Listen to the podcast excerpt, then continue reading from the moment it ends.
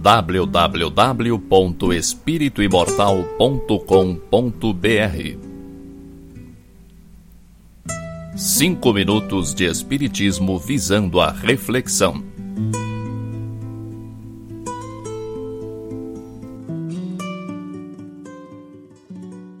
Você provavelmente conhece alguém que acha que sexo é pecado.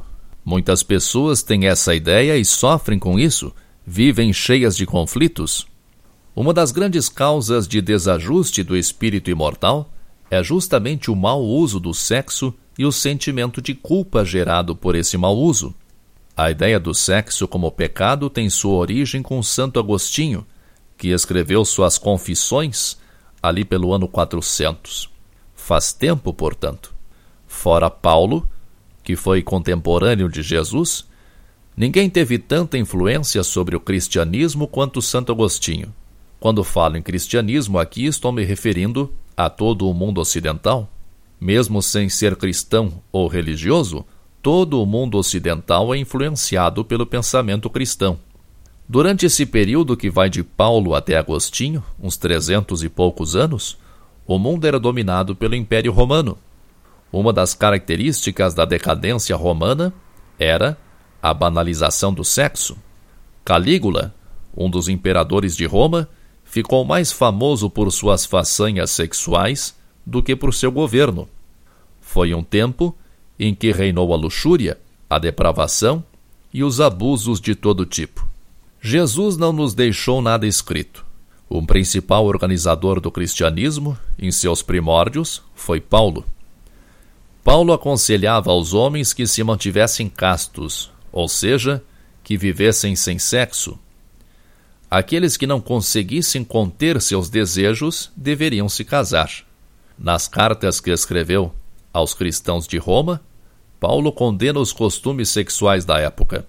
Mas eu acho que a intenção de Paulo era que a ausência de atividade sexual elevasse o espírito, que o espírito vencesse o corpo, a sublimação do sexo.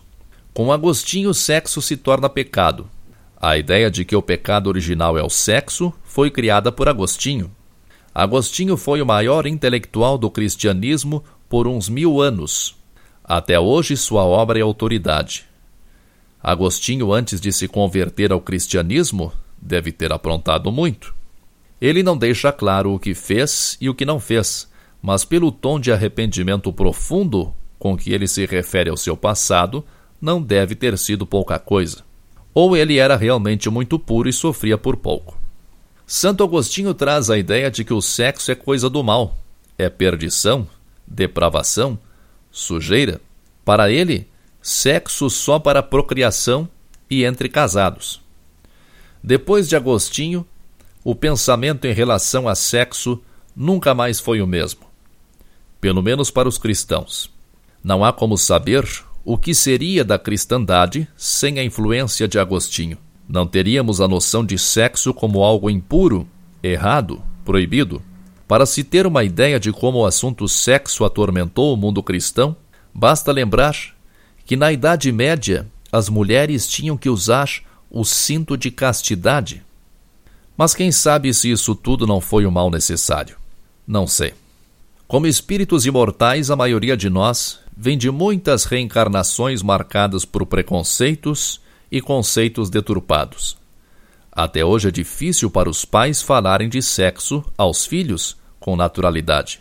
O Espiritismo se caracteriza por não ditar o certo e o errado, deixando por nossa conta a escolha com suas possibilidades de erro ou acerto, livre-arbítrio e consciência.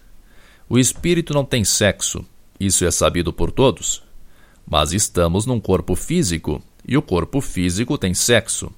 Chegará certamente o dia em que a energia sexual será canalizada para fins mais nobres. Mas hoje o que buscamos é o equilíbrio, nem vestígios de cultura repressora, nem liberalidade irresponsável. Se deixarmos de lado a hipocrisia, veremos que a maioria das uniões começa pela atração sexual. Veremos que a vida sexual saudável mantém os casais unidos e mentalmente sadios, que o entrosamento sexual do casal evolui para o entrosamento em outras áreas do relacionamento, que o sexo, se não é combustível do amor, e não é, é responsável por uma aproximação e intimidade que de outra forma seria impossível em nosso estágio evolutivo moral. E essa aproximação é provavelmente o modo mais eficaz de desenvolver um amor incipiente ou de cultivar um amor estabelecido já de muitas vidas. Que Deus nos ilumine sempre www.espirituimortal.com.br Cinco minutos de Espiritismo visando a reflexão.